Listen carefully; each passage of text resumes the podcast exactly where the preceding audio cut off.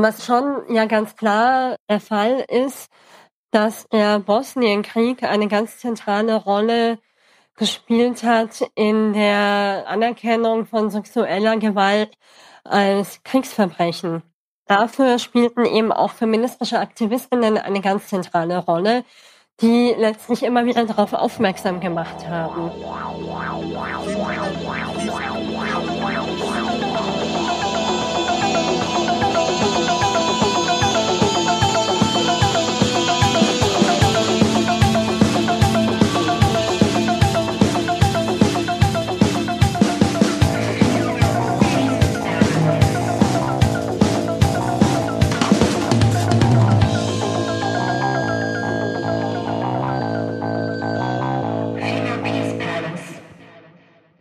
Und herzlich willkommen zum Female Peace Palace Podcast. Mein Name ist Fabienne Imlinger und heute möchte ich über weiblichen Widerstand sprechen und warum er eigentlich so selten in der Geschichte, der Geschichte mit einem großen G vorkommt. Und ich möchte über Gewalt sprechen und über den Zusammenhang von Nation, Staat und Geschlecht. Und eingeladen habe ich dafür zwei Expertinnen, die sich mit diesen Themen beschäftigt haben. Das ist zum einen die Politikwissenschaftlerin Brigitta Malenitzer. Hallo Brigitta. Hallo, Fabienne.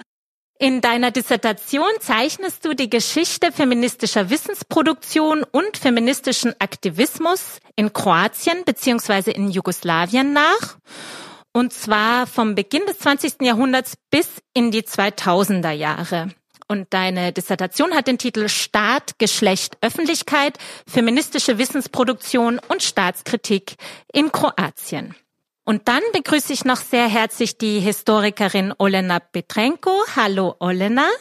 Hallo Fabienne. Hallo Brigitta.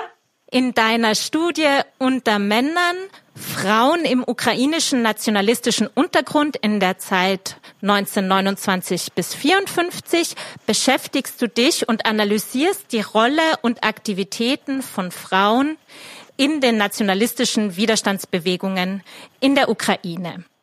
Und an den beiden Themen eurer Dissertationen merkt man vielleicht schon so ein bisschen, dass wir heute so einen kleinen Spagat machen werden. Zu dritt. Mal schauen, wie das geht. Ich möchte aber anfangen mit dem Grund, warum ich euch beide eingeladen habe oder einem der Gründe, weil nämlich eure jeweiligen Arbeiten scheint mir von einem ähnlichen Punkt aus beginnen oder starten, nämlich dem Fehlen einer Geschlechterperspektive in euren jeweiligen Disziplinen oder in eurem Forschungsgegenstand. Also das heißt zum einen der Geschichtswissenschaft bei dir, Olena, und der Politikwissenschaft beziehungsweise auch der Geschichtswissenschaft bei dir, Brigitta. Und dieses Fehlen von Geschlechterperspektiven oder überhaupt das Fehlen von historischem Wissen zu Frauen und zu Widerstand und zu Feminismus ist ja eins der zentralen Themen des Podcasts. Und ich fand ganz interessant, Olena, du beziehst dich an einer Stelle auf Karin Hausen, die eine Pionierin der Frauengeschlechtergeschichte in Deutschland ist. Und Karin Hausen konstatiert Ende der 1990er Jahre, dass das alte Gebäude der Nationalgeschichte zwar ab und an einen Anbau erhält, aber im Grunde erhalten bleibt und die Geschlechtergeschichte in dieser Hausanlage nur ein Nebengebäude darstellt, das nur aufgrund seiner Randlage geduldet wird. Und du, liebe Brigitte, zitierst an einer Stelle in deiner Dissertation Lydia Sklewitzki, sorry für meine Kartoffelaussprache, die mit Bezug auf die kroatische beziehungsweise jugoslawische Geschichtsschreibung sagt, dass diese Geschichtsschreibung vor allem als Zitat Geschichte der Kriege, Aufstände und Konflikte geschrieben wurde, was die auffällige Überzahl an Tieren gegenüber Frauen in den Schulbüchern der Sozialistischen Republik Kroatien erklärt. Das fand ich auch sehr schön. Also kurz gesagt, Männer haben eine Geschichte, aber kein Geschlecht und Frauen haben ein Geschlecht, aber keine Geschichte. Das ist so ein Bonmot, sag ich mal, der feministischen Kritik an Geschichtswissenschaft und zeigt eben schon diese Verbindung von patriarchaler Geschlechterordnung und einer fehlenden Perspektive von Frauen als Gegenstand, als Akteurinnen der Geschichte. Da das war so ein bisschen so einleitend und was ich so wahrgenommen habe, woraus sich eure Forschung speist. Und ich wollte euch jetzt aber zu Beginn nochmal dazu befragen, wie ihr eigentlich zu eurem Forschungsgegenstand gekommen seid. Das ist so eine ganz beliebte Frage, wenn man seine Dissertation verfasst. Immer so, was ist das Erkenntnisinteresse und wie bist du zu deinem Forschungsgegenstand gekommen? Magst du vielleicht anfangen, Olena? Danke, Fabienne. Danke für die Einladung. Ich freue mich ähm, auf unsere Unterhaltung. Ich denke, deine einleitenden Wörter würden auch ganz gut auch zu der Frage passen. Also wie kam ich überhaupt zu diesem Thema? Und tatsächlich der Ausgangspunkt war, dass das, also ich festgestellt habe, dass kaum Forschung diesbezüglich, also es geht jetzt um die weibliche Teilnahme am ukrainischen nationalistischen Untergrund, damals, also zu dem Zeitpunkt, als ich mit dem Thema angefangen habe, damals kaum gab. Aber sozusagen das Interesse, das äh, zuerst mal wurde durch die diversen Ego-Dokumente äh, geweckt. Ende 80er Jahre, äh, zuerst mal im Ausland, dann in den 90er Jahren äh, im postsowjetischen Raum, wurden viele Erinnerungen der ehemaligen Aufständischen veröffentlicht.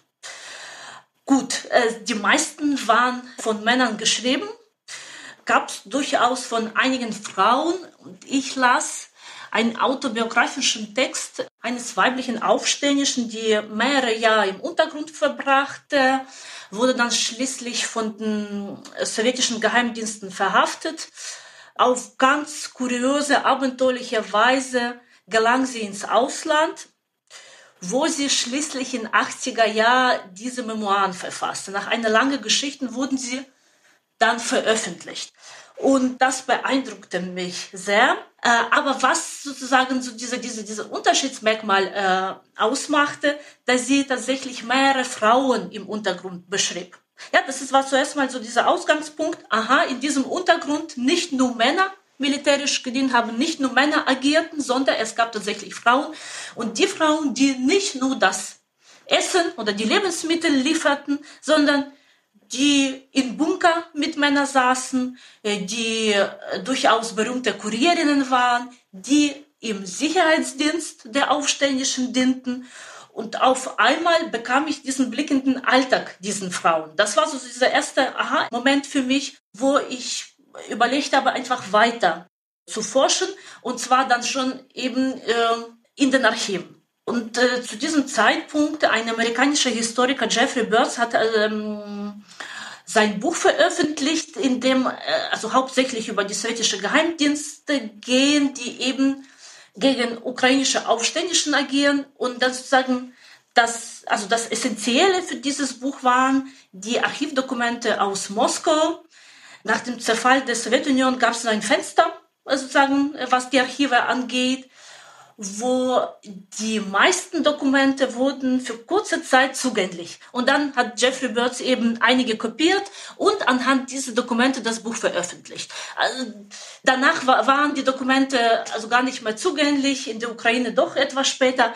Aber zuerst mal, und das schreibt auch Jeffrey Birds, der zuerst mal auch zu äh, Frauen oder zu, zu weiblichen Teilnahmen im Untergrund gar nicht geforscht hat, also stellt mit der Verwunderung fest, dass es eine erhebliche Anzahl von Frauen da gab und also eigentlich mit so einer Abschlussfrage, aber wieso wissen wir darüber nichts? Und diese Frage hatte ich mir dann selbst gestellt und gefragt. Es gibt durchaus Erinnerungen an Frauen, obwohl die sind auch, da muss man auch direkt sagen, geschlechtlich kodiert. Das heißt, wenn selbst wenn eine Frau Erinnerung verfasste, schrieb sie mehr über die Männer Trotzdem, man musste zuerst mal feststellen, es gab äh, Frauen, es gab gar nicht wenig Frauen und sie spielten vor allem nach dem Krieg. Und Jeffrey Burston hat treffend meiner Meinung nach gesagt, ja, es gab sogar eine sozusagen Feminisierung des Untergrunds in so 44, 45, das heißt in der Endphase des Krieges. Und ich dachte, ich muss einfach weiter recherchieren und schauen, was ich äh, an Archiven finde, vor allem in der Ukraine, weil da gab es jetzt die Phase, wo die meisten Archivdokumente, Unterlagen der sowjetischen Geheimdienste wurden nach und nach in der Ukraine veröffentlicht, im Unterschied zu Russland. Dann gab es die Möglichkeit, die Zeitzeugen und Zeitzeuginnen zu befragen und vor allem eine Menge von Aufständischen, also von, von Dokumenten der, der Aufständischen wurden zugänglich. Also dann auf einmal gab es so eine Fülle an Dokumenten, die äh, für mich ausschlaggebend waren, für dieses Thema zu entscheiden. Ich würde da gern gleich noch eine Frage anschließen, weil genau, ich finde interessant, dass du auch beschreibst eben so im Kontext dieser Forschung generell zum nationalistischen ukrainischen Untergrund gab es ja das Problem, die Archive waren zu, also teilweise kam man gar nicht an das Material heran. Und du beschreibst aber auch, dass es lange Zeit eigentlich mh, mm, ja die Beschäftigung mit diesem nationalistischen Untergrund in der Ukraine auch so verpönt war und dass also im Laufe der letzten Jahre dann vor allen Dingen mit einem Gesetzespaket 2015 auch das im ukrainischen Parlament verabschiedet wurde, ist jetzt so eine Hinwendung gibt zu diesen Widerstandsbewegungen. Vielleicht kannst du noch mal skizzieren, was da lange Zeit oder auch in deiner Forschung vielleicht immer wieder dieses Problem war, warum man sich eigentlich nicht oder warum es so ein bisschen verpönt war, sich mit dem zu beschäftigen. Also diese Hinwendung fand etwas früher statt. Also im Grunde genommen die Tätigkeit der ukrainischen Nationalisten äh, war in der sowjetischen Zeit verpönt. Also es gab schon diverse Bücher zu diesem Thema, aber nach bestimmten Botschaften der sowjetischen Übrigkeit. Seit 90er Jahren, da erschienen nach und nach, wie gesagt, Ego-Dokumente, die, diejenigen Aufständischen, die aus dem sowjetischen Lager kamen oder eben sogar diejenigen, die während des Krieges, nach dem Krieg ins Ausland gingen und von der Diaspora aus oder dort äh, im kanadischen Verlag, da gibt's äh, ein ähm, großer kanadischer, ukrainisch-kanadischer Verlag, der sehr viele äh, Ego-Dokumente von ehemaligen Aufständischen veröffentlicht hat. Da gab's ja schon durchaus seit Anfang 90er Jahre. Nun, dass das Problem ist, dass das äh, also einen, einen klaren nationalen Rahmen hatte. Das ist was, was mich an, an zum Beispiel in diesem autobiografischen Text eines weiblichen Aufständischen beeindruckte, dass schon auch gewisse Widersprüche geschildert wurden, die zuerst mal in diese ganz glatte Darstellung der Geschichte der Aufständischen gar nicht sichtbar waren. Also nach und nach habe ich dann auch äh, feststellen müssen, dass auch in diesem biografischen Text mehrere Themen tabuisiert wurden. Ja, jüdische Pogrome, Massaker in Wolinien, äh, generell Kriegsjahren, also Tätigkeit der Aufständischen im Krieg aber zuerst mal, dass man generell diese Heldengeschichten vor Augen nicht hat, sondern schon bestimmte Problemaspekte angesprochen wurden. Das war neu. Und diese kritischen Texte, die kamen eher später. Ja, man brauchte etwas Zeit, weil vor allem, wie du das schon sagtest, die Archive waren nicht zugänglich. Die neue Archivpolitik kam nicht gleich mit 91. Aber sind hier, also hier sind noch andere Aspekte wichtig, weil es geht hier nicht nur um die Archive oder nicht nur um die Dokumente des sowjetischen Geheimdienstes oder der sowjetischen Obrigkeit, äh, der Parteidokumente, sondern um äh, die Archive der Aufständischen selbst.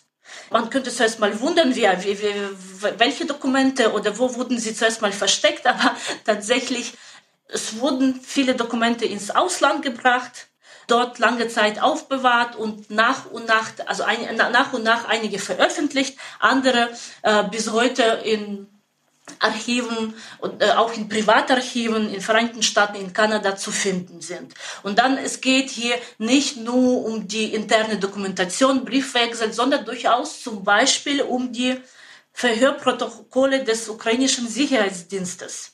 Das ist auch so ein Problemthema für die Geschichte de, de, des ukrainischen Aufstandes, weil das ist so eine Art Kontrollinstanz gewesen, die nach Verräter und Verräterinnen in eigenen Kreisen suchten. Das Thema, was nicht so gerne generell angesprochen wurde.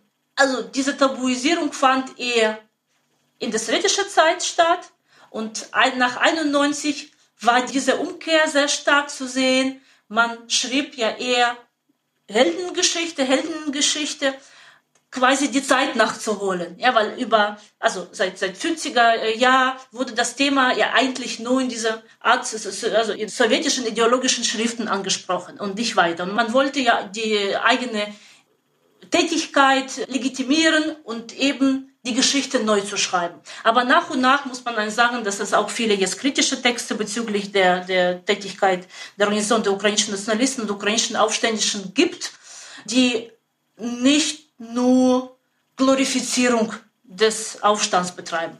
Natürlich im Kontext der aktuellen Situation ist so das Erste, was natürlich irgendwie so in den Sinn kommt, ist die Verbindung zwischen den ukrainischen Nationalisten und ihrer Kollaboration mit den Nazis. Das ist ja auch das totale rhetorische Argument Putins. Und ich hatte den Eindruck, dass du auch so in deiner Dissertation das auch ansprichst, dass das eben so ganz lange, und das meinst du wahrscheinlich mit, das ist so die sowjetische Sicht auf diese Widerstandsbewegung, ja, dass das im Grunde dieser Faschismusvorwurf, der ja auch gerade wieder sehr stark von Putin ins Feld geführt wird. Ja, also hier geht's ja eher um die Bilder des Feindes und das wurde von, jetzt von der russischen Propaganda oder von Putin selbst, der sich selbst etwas wie ein Historiker sieht, ausgenutzt.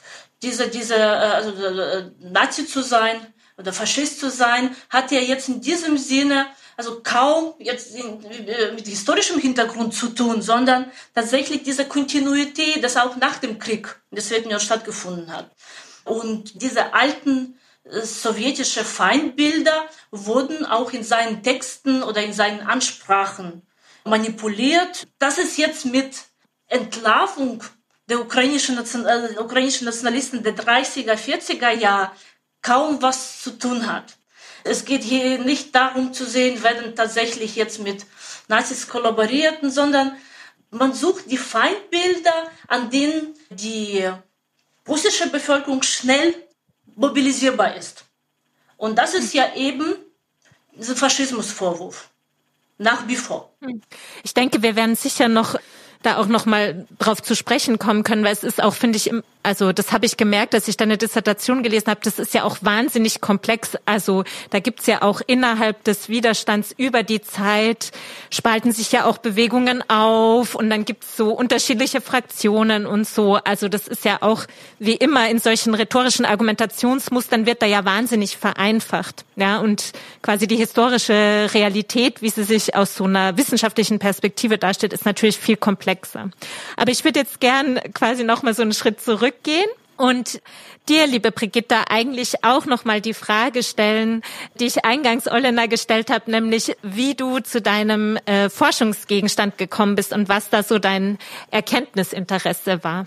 Eigentlich passten die letzten Erläuterungen von Olena ganz gut zu meinem Thema beziehungsweise zu meinem Zugang zu meinem Thema in der Auseinandersetzung auch im Zerfall Jugoslawiens.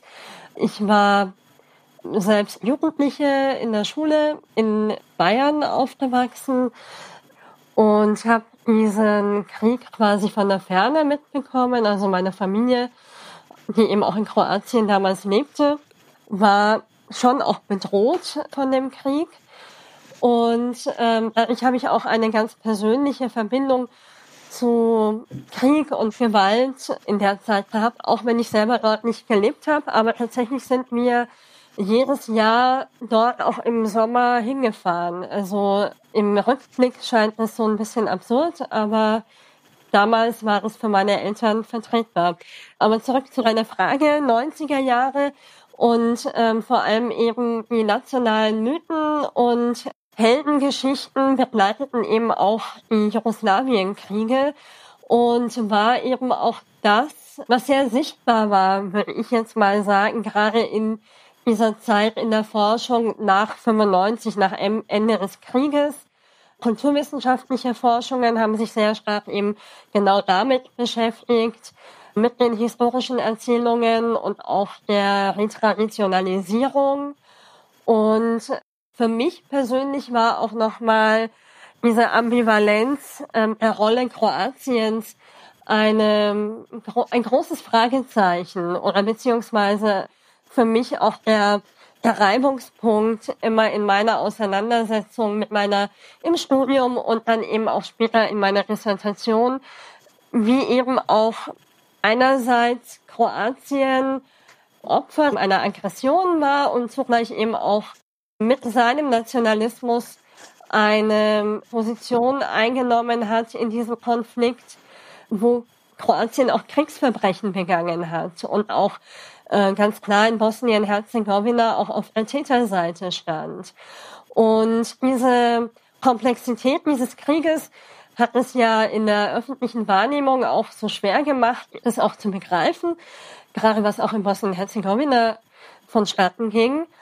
Und für mich stellte sich dann aber irgendwann der Punkt ein, wo ich merkte, ja, es gibt diese Kriegsparteien, man muss irgendwie verstehen, welche Rolle sie da einnehmen, aber was ist eigentlich mit denjenigen, die sich kritisch sowohl eben mit der Gewalt, mit dem Krieg, als auch mit dem Nationalismus in den jeweiligen postjugoslawischen Staaten oder Ländern auseinandersetzen? Welche Rolle haben die in diesem ganzen Komplex? Und wenn man sich mit kritischen Stimmen auseinandersetzt im Kontext des Jugoslawienkrieges, stößt man automatisch auf die feministischen Stimmen und auch eben den Aktivismus von feministischen Gruppen.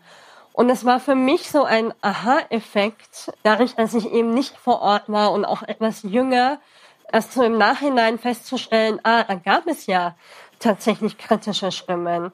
Und es gab auch kritische Stimmen in Kroatien, die, sag ich mal, dieses Feindbild Serben in Kroatien auch hinterfragt haben.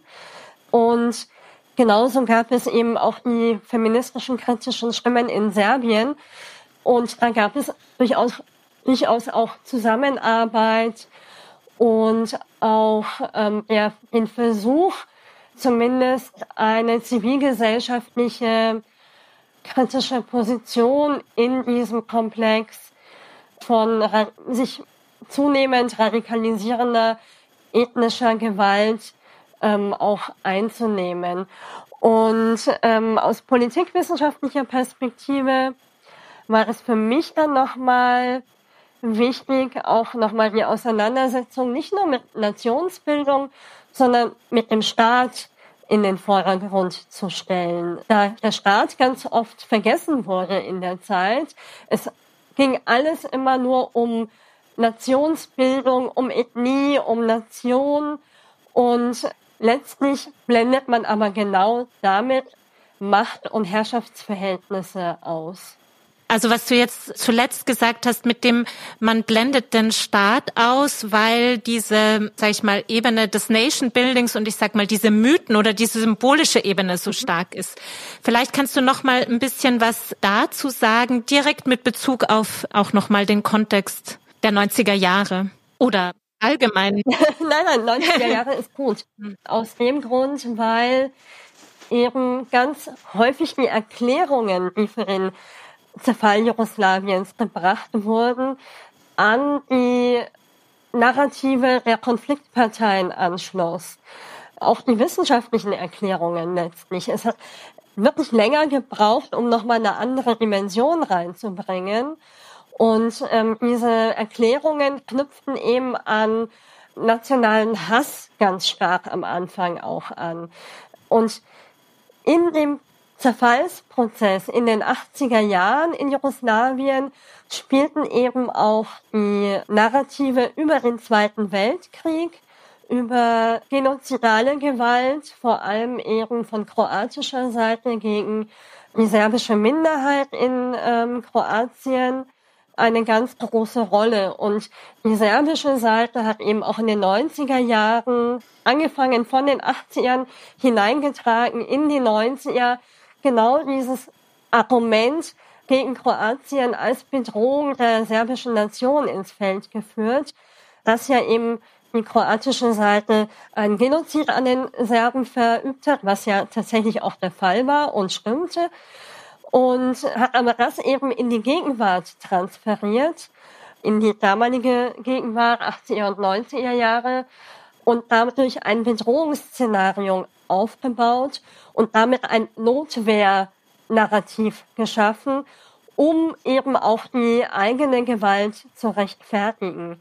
Und genau diese Komponente der ethnisch-nationalen Gewalt und auch eben dieses postulierten Hasses, der eben, wo eben gar nicht genau geschaut wird, woher kam die Gewalt, was hatte das mit Staatsbildungen oder Herrschaftsverhältnissen zu tun, hat eben auch daraus ein gewisses, ähm, naja, Unfassbarkeit gemacht. Also man konnte kein, das Problem dieses jugoslawischen Staates in den 80er Jahren gar nicht so auf dieser sozialen und politischen Ebene fassen, sondern hat es dann eben auf so eine symbolische Ebene mhm. gehoben.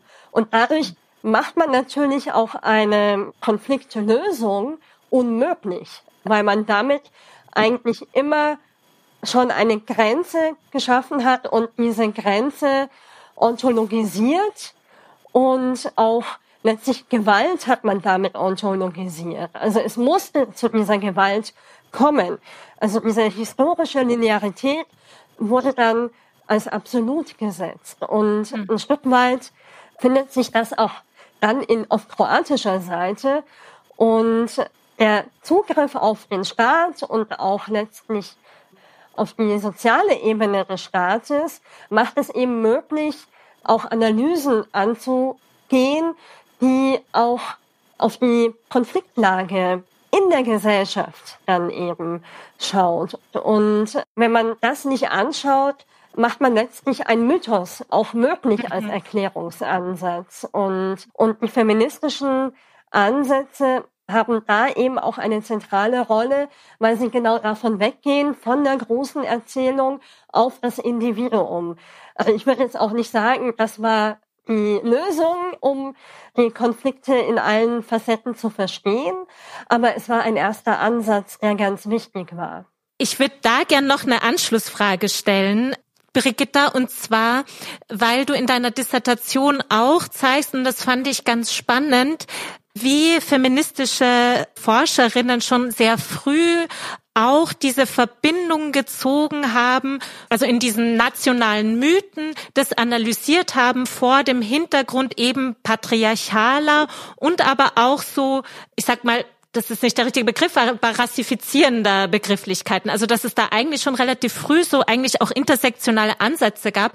Ich denke da vor allen Dingen an, was du die Forschung von Dubravka Jarkov und ich würde dich bitten, nochmal, vielleicht, wenn du kannst, du diese geschlechtliche Kodierungen von auch Nation und Territorium nochmal so kurz aufzuzeigen und wie sich diese nationalen Mythen dann auch, sag ich mal, eingeschrieben haben in so einen Männlichkeitsdiskurs.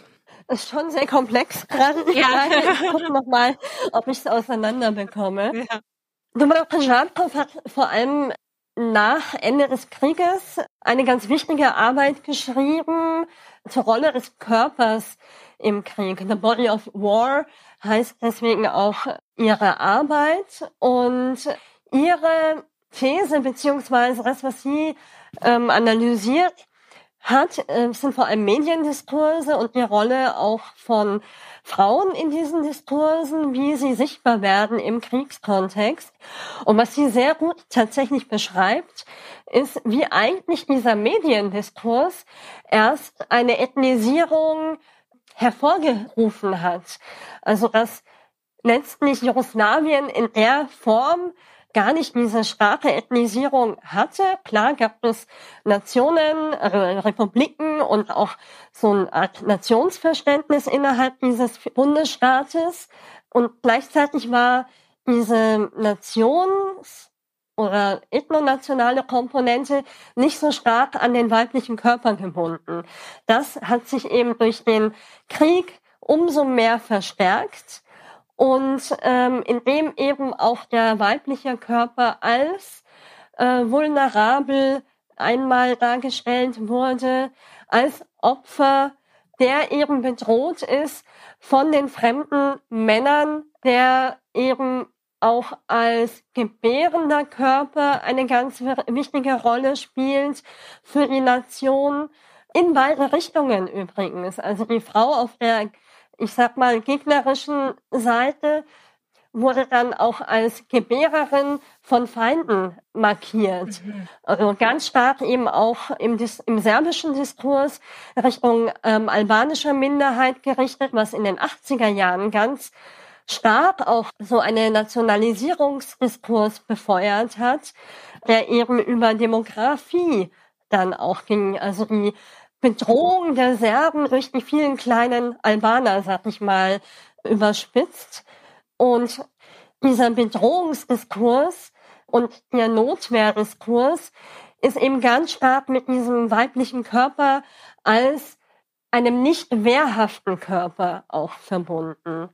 Mhm. Und gleichzeitig hast du dann in diesem Moment den Mann und ähm, die Männlichkeit als die Position, die genau diese We ähm, Notwehr oder die Gewalt, die legitime Gewalt auch einsetzen darf.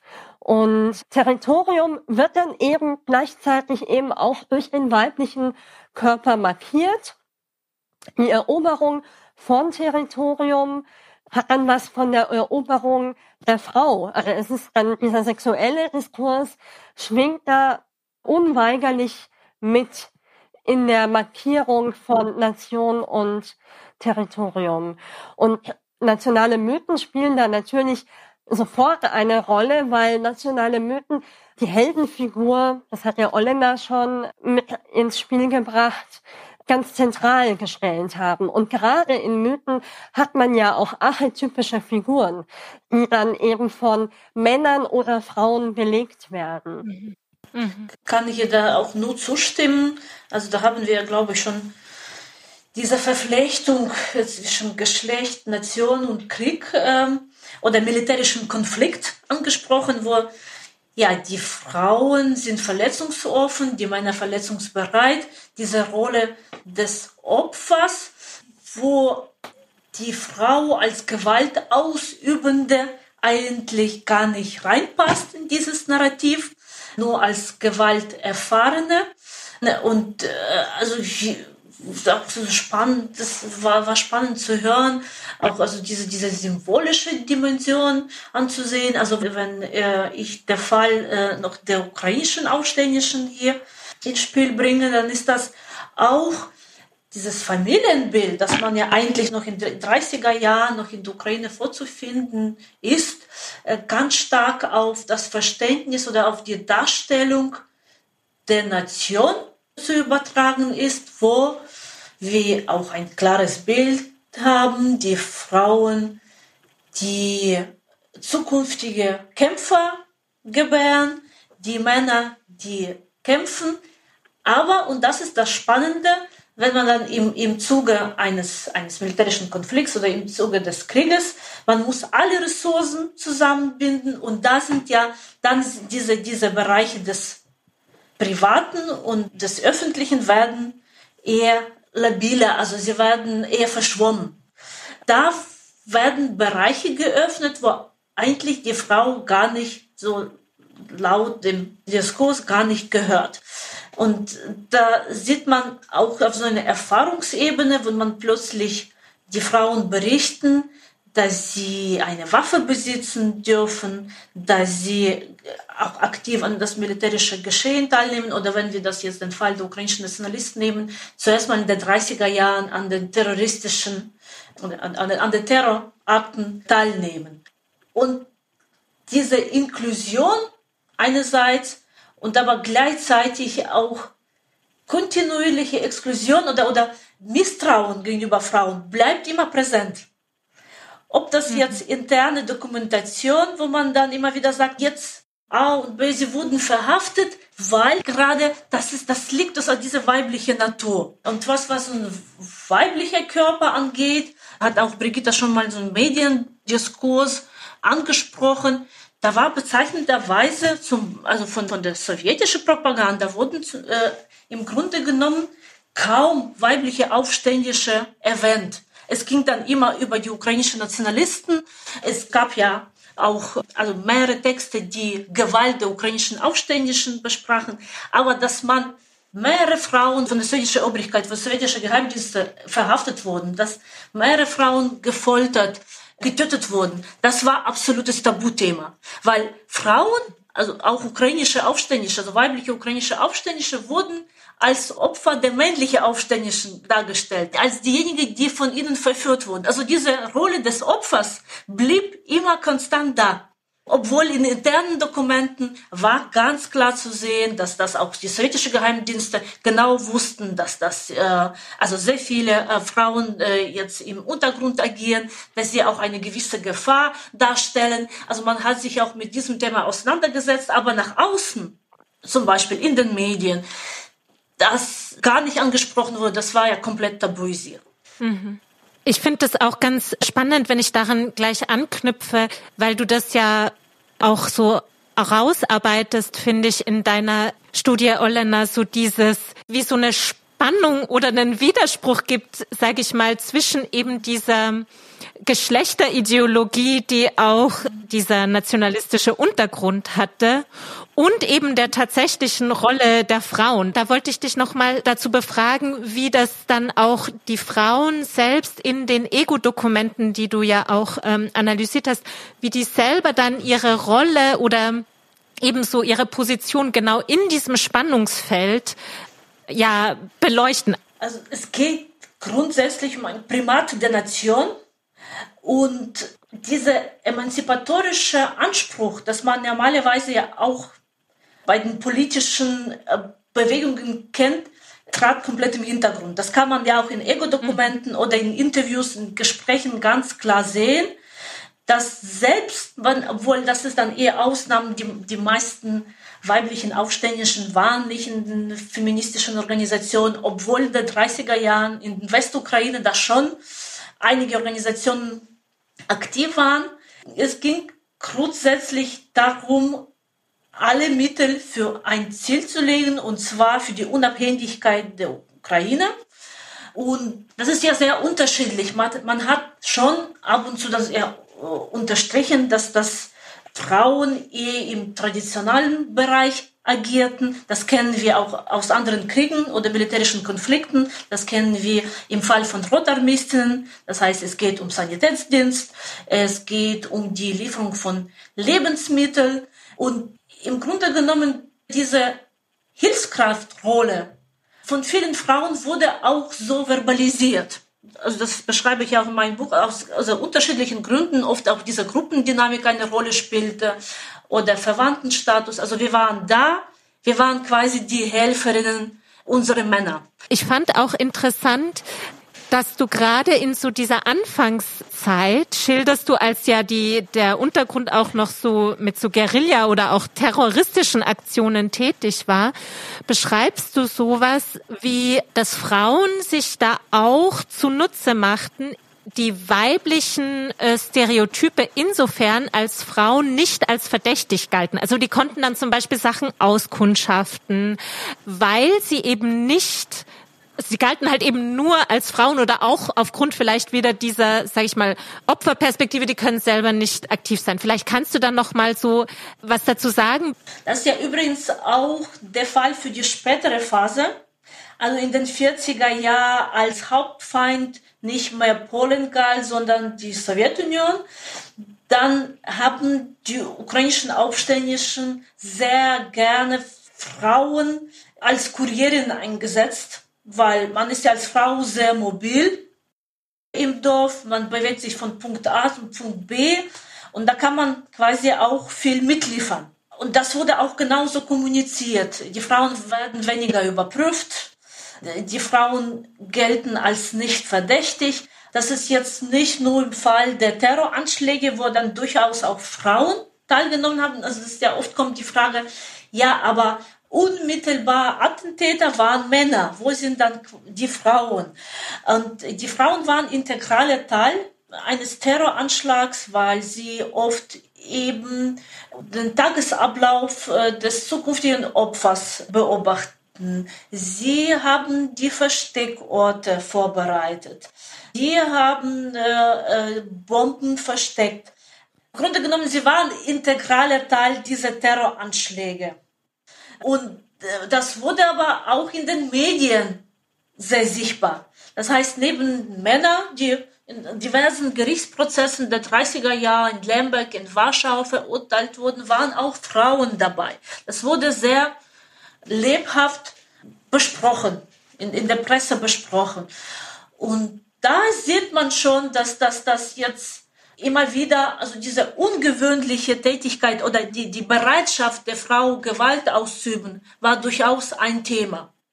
Da haben auch Frauen das ja offen verbalisiert und sagt, ja, es geht um die Nation. Dafür bin ich bereit zu kämpfen. Ich bin dafür bereit, gewalttätig zu sein. Ich bin bereit, dafür zu sterben. Hier wird ja kaum Rechte oder, wie gesagt, diese emanzipatorische Ansprüche der Frauen angesprochen. Es geht hier tatsächlich darum, wir haben ein Ziel. Und dafür, wenn jetzt Frauen jetzt nicht nur als, ja, eine Mutter oder als Ehefrau in, zum Vorschein tritt, sondern es geht darum, dass, dass wir alle möglichen Ressourcen hier nutzen. Diese Frauen, die wir in 30er Jahren schon in den Gerichtsprozessen kennenlernen, die nehmen hochrangige Positionen auch später in der Organisation der ukrainischen Nationalisten in den 40er Jahren ein. Die sind auch in der UPA äh, tätig. Da sind die Frauen, die aus ideologischen Gründen in dem Untergrund teilnehmen. Da muss man aber von vielen anderen Frauen unterscheiden, die kaum ideologische Texte der ukrainischen Nationalisten kannten. Es ging ja jetzt eher tatsächlich darum, einem Ehemann zu helfen. Es ging darum, von zu Hause wegzufliehen. Also es sind ja vielschichtige oder, oder, oder mehrere Gründe, die wir dabei haben, wieso Frauen jetzt an dem Untergrund teilnehmen.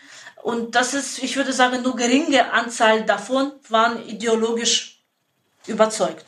Mhm. Ich fand es nämlich auch noch mal ganz spannend, was du auch angesprochen hast jetzt so dieses, es gab schon mit diesem Bund der Ukrainerinnen so eine eigentlich feministische Vereinigung oder halt zumindest die Zentrale oder die Federführerin hat sich auch selbst als feministisch verstanden. Und da gab es aber eben so überhaupt keinen Schulterschluss, beziehungsweise im Gegenteil, da kam dann diese Logik von, das ist dann irgendwie so Verrat an der nationalen Sache. Und das ist ja auch, um jetzt nochmal auf dich zurückzusprechen zu kommen, Brigitta, das fand ich auch interessant, das kommt bei dir auch an einer Stelle vor, so dieses, das Engagement der feministischen Aktivistinnen oder Gruppen für den Frieden, dass dann sehr schnell auch immer wieder so dieses Argument kommt von, ja, im Grunde Vaterlandsverräterinnen. Vielleicht nochmal so zu deiner Dissertation, weil ich da auch so spannend fand, so eine kleine Vorbemerkung, aber ich will das also ist mir wichtig, das auch nochmal zu sagen, wie unglaublich das ist, was du nachzeichnest, nämlich diese Netzwerke, diese feministischen Netzwerke, die du am Anfang des 20. Jahrhunderts, dann in der Zwischenkriegszeit, äh, in den äh, 60er, 70er, 80er Jahren und dass es da eigentlich so, ja, immer wieder so feministische Netzwerke und Aktivistinnen gab, die sich zusammengeschlossen haben, von denen, ich sage jetzt mal, wir, und damit meine ich äh, West- und Mitteleuropäer, so wenig wissen und die aber eben immer wieder ihre Stimme erheben und auch beitragen zu so einer kritischen Öffentlichkeit. Und dann schilderst du ja dann eben 78 in Belgrad so eine ähm, Konferenz gab, die sehr wichtig war für eben nochmal so die Mobilisierung dieser feministischen Öffentlichkeit und dass dann aber durch den Krieg ja auch diese Vernetzung erstmal so ein bisschen zerschlagen wurde oder auseinandergebrochen wurde, aber dass sich dann eben die Feministinnen auch wieder versucht haben zu vernetzen und gemeinsam Position zu beziehen. Und da würde ich dich einfach bitten, nochmal uns so ein bisschen zu schildern, wie da so die unterschiedlichen Gruppen agiert haben. Ich denke mal, diese unterschiedlichen Positionen, nicht nur unter Feministinnen oder beziehungsweise Frauengruppen muss man vielleicht auch ein bisschen sagen, wobei ich niemanden, der sich selbst Feministin nennt, ähm, erstmal das Recht darauf absprechen würde. Aber einige haben sich dann auch eher als Frauengruppen tituliert.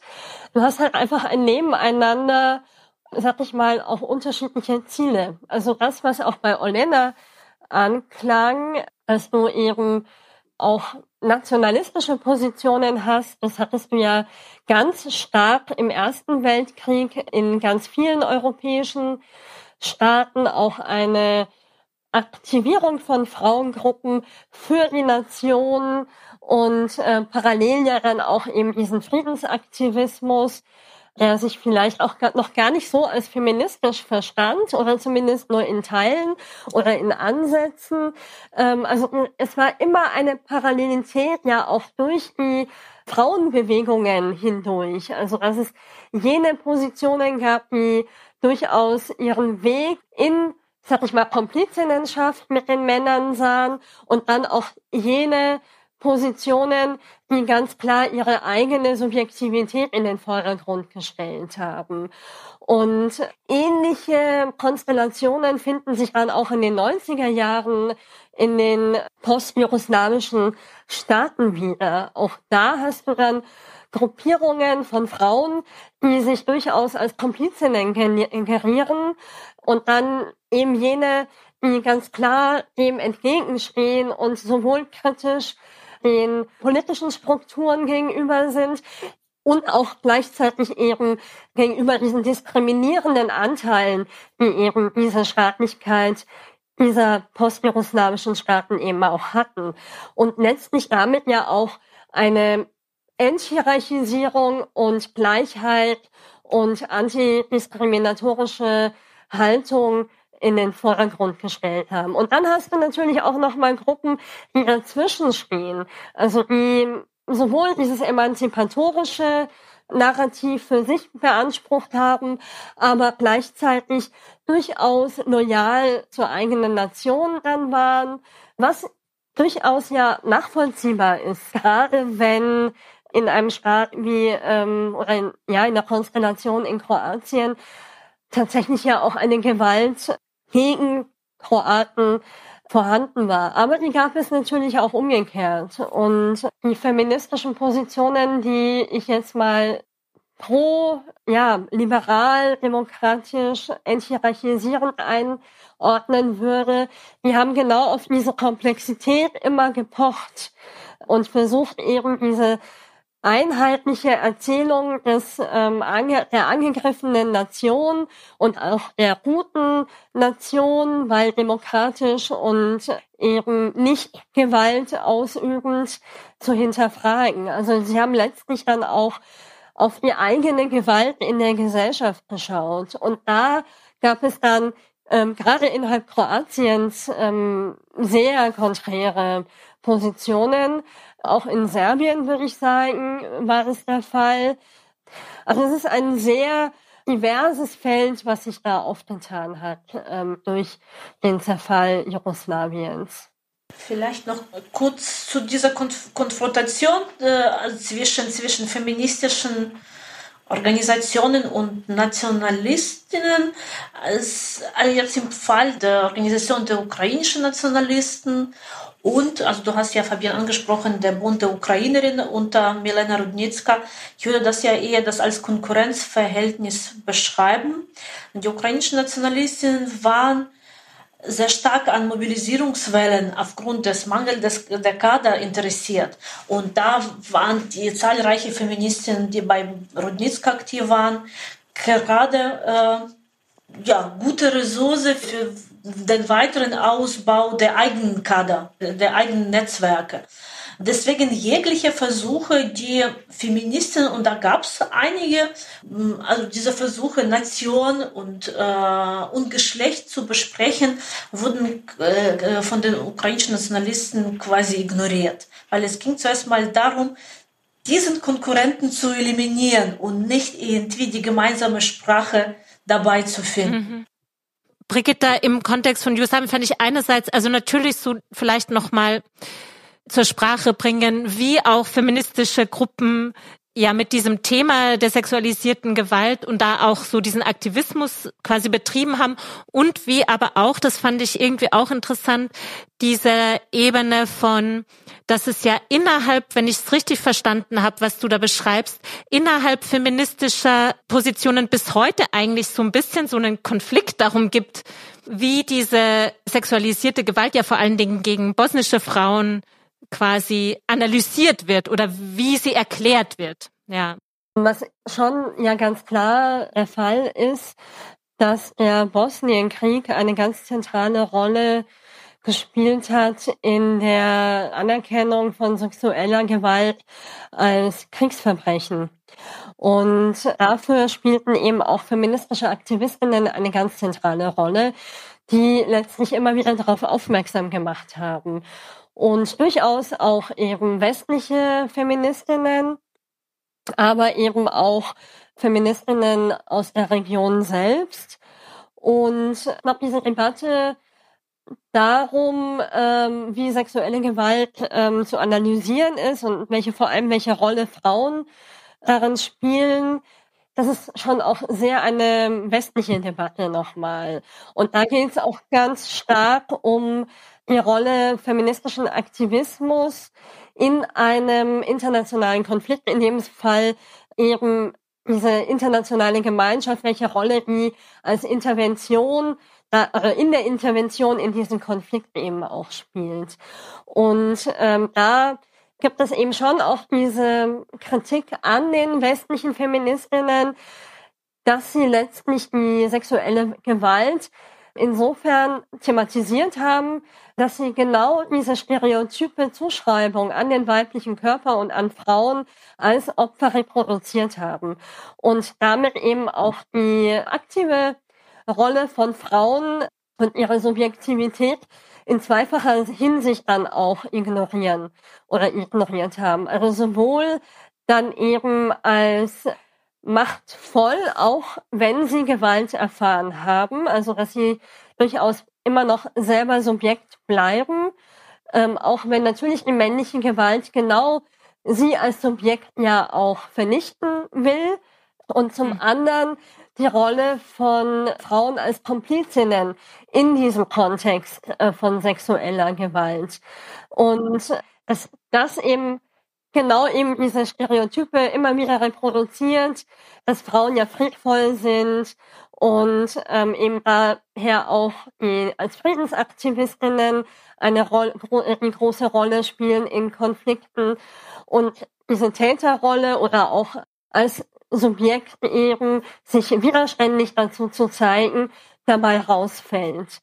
Und ähm, man muss aber ganz klar benennen, dass äh, ohne diesen feministischen Aktivismus, egal welcher Couleur, würde ich jetzt mal einfach ganz pauschal sagen, wir eben nicht diesen Erfolg hätten, dass von der UN sexuelle Gewalt als Kriegsverbrechen anerkannt wurde. Und damit ist es auch wirklich verfolgbar und vor Gericht eben auch verfolgbar. Und die Täter können vor Gericht gestellt werden.